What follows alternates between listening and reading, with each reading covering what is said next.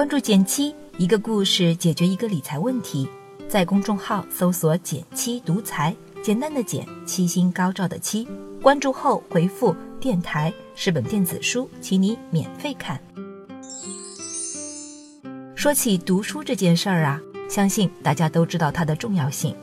现在随便去网上翻一翻，都可以看到各种各样的书单、书评、推荐等等等等。可是正所谓买书如山倒，看书如抽丝，收藏了一堆书单。能不能开始看都是一个问题，而且哪怕开始看了，许多朋友也跟我说，自己读过的内容总是转眼就忘，沉淀不下东西在脑子里，或者不知道怎样才能让读过的内容服务于自己。所以啊，想要读书真的还不是一件容易的事儿。今天呢，我就来和大家分享一点读书的小技巧，让你将书中读到的内容尽可能的利用起来。你有什么独特的读书技巧或者方法吗？欢迎点赞留言和我交流，我会看哦。我想分享的第一个技巧叫做系统化的阅读。所谓系统化的阅读，就是指一段时间内阅读相同或相似专题的几本书籍。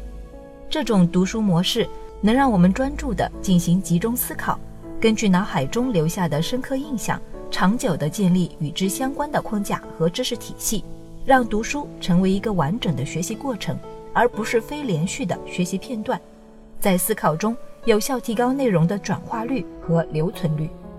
我自己有一个很实用的系统阅读方法，就是在自己想了解的主题里找到那些经典而非畅销的书，这样就相当于你在作者的推荐下阅读了这个专题里最有价值的那些书。真的是把读书的时间全部都充分利用起来了，效率相当高。接着，第二个技巧是灵活运用思维导图，建立内容体系。现在越来越多的人开始认识到思维导图在工作学习中的重要性。的确，思维导图作为一种强大的整理思路和层次的工具，运用在读书内容的整理上同样非常合适，尤其是在阅读知识性书籍时。边读边画思维导图，可以让我们主动跟着作者的思路走；而阅读结束后，整理内容结构的思维导图又是一个很好的回顾与再学习的过程。另外，画导图也会增加读书的成就感，所以你也可以考虑一会儿就拿起笔画一张属于自己的思维导图。当然了，现在有非常多的思维导图 APP 或者软件，不仅省时，而且省心。所以，我也建议你先试用几款，找到自己最喜欢的那款，然后长久的坚持下去。然后，第三个技巧是学会快速而有效的整理读书笔记。读书笔记是一个大家做内容整理常用的手段，但是只要一看到好的内容就摘抄下来，就会经常打断原本连贯的阅读思路，并不是一种高效的方法，而且。现在大家通常利用上下班的碎片时间，用电子产品进行阅读，这也不具备时刻都能做笔记的条件。所以，这时可以考虑的方法，就是在使用阅读器时，遇到好的语句和片段时，充分使用阅读器自带的标记功能，将想要做笔记的部分用醒目的记号做标记。等到书全部读完之后，再想办法把这些标注的内容导出，或者作为书摘保存下来。这样不仅是一个很好的二次阅读回顾，而且忘记内容时还可以只看自己做的精华书摘，而不必重新读一遍全书，省时省力。第四个技巧也是最后一个技巧是做出切实有效的行动计划。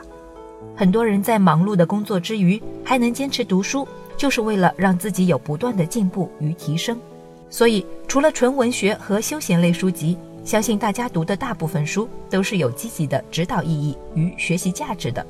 那么，面对这些比较实用的书，每读完一本，我们都应该思考这样三个问题：第一，这本书中对我有价值的内容是什么？第二，我可以把哪些有价值的内容转化为行动？第三，为了落实到行动上，我应该制定什么样的计划？怎样执行呢？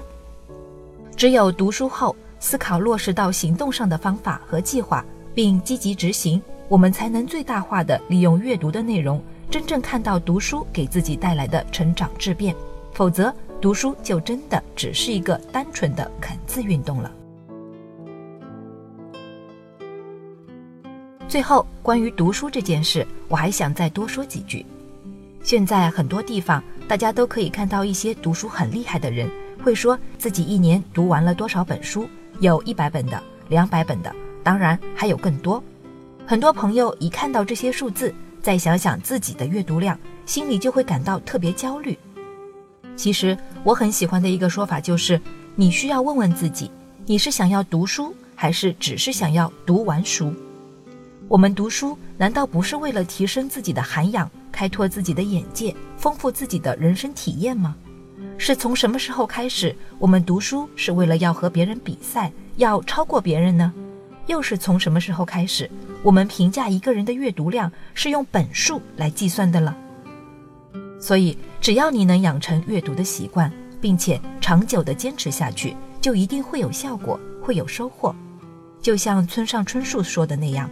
跑马拉松，你需要做的是持之以恒，不乱节奏，朝着正确的方向，一步一个脚印的向前。即便速度慢一些，你也同样可以到达终点。